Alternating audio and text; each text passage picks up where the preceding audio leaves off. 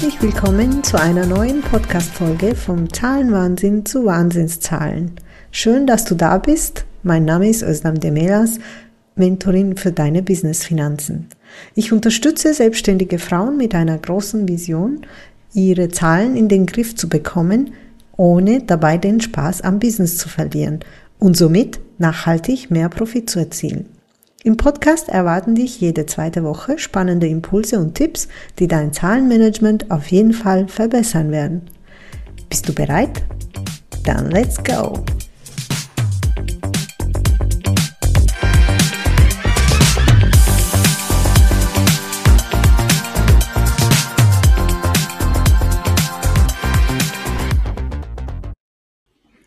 Okay, wenn mein Steuerberater oder mein Mann meine Finanzen nicht mehr managen sollen.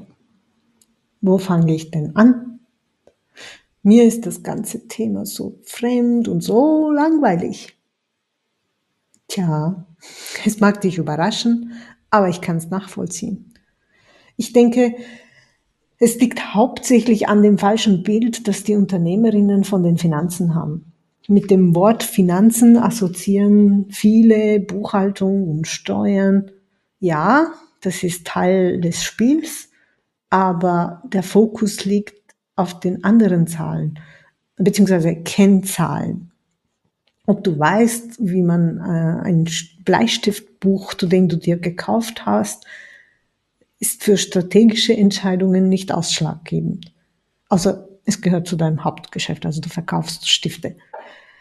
Aber es ist wichtig zu verstehen, was das bedeutet, wenn du diesen einen Stift kaufst oder einen anderen.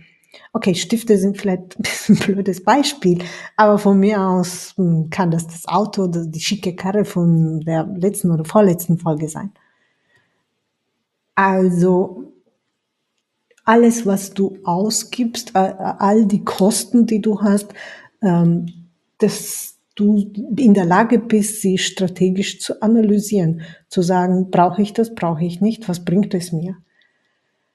Bevor wir über die einzelnen Kennzahlen, über die Strategie und Analyse und, und so weiter sprechen können, soll, solltest du eine wichtige Information über dein Business im Blick haben, beziehungsweise jetzt einen Status quo bestimmen.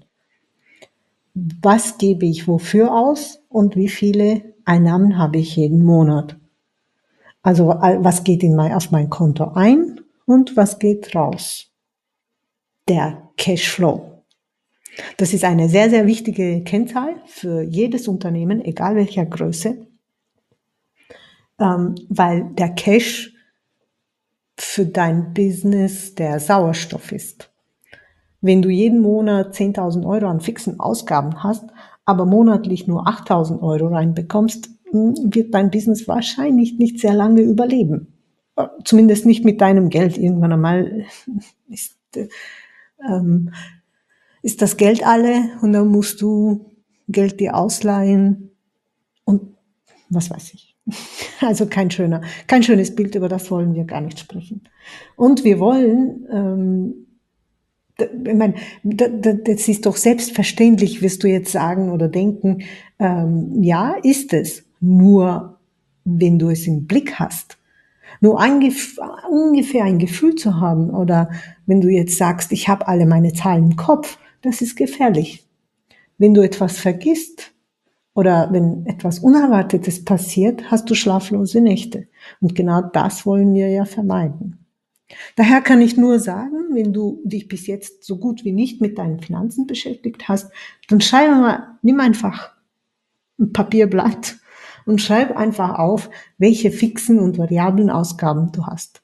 Wenn du jetzt Miete zahlst, ähm, irgendwelche Tools verwendest, ähm, ja, und wenn du in Werbung investierst oder Weiterbildung, dir ständig Bücher kaufst, also egal was, schreib sie einmal alle auf. Dagegen stellst du dann deine monatlichen Einnahmen und schau mal, wie das Bild aussieht.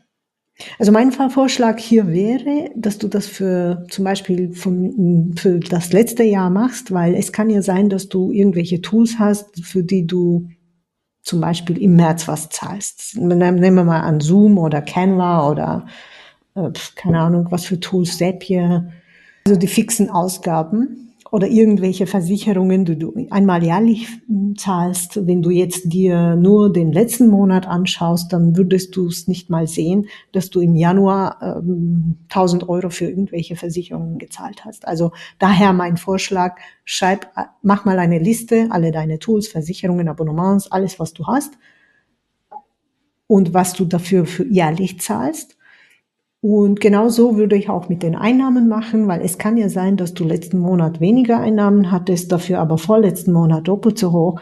Also nimm dir so ein bisschen längeren Zeitraum, möglicherweise ein ganzes Jahr, dass du genau weißt, okay, ich habe letztes Jahr 50.000 Euro ausgegeben und ich hatte Einnahmen von 80.000. Das ist keine Garantie für die Zukunft, aber es geht hier ja darum, dass du deinen Status quo kennst.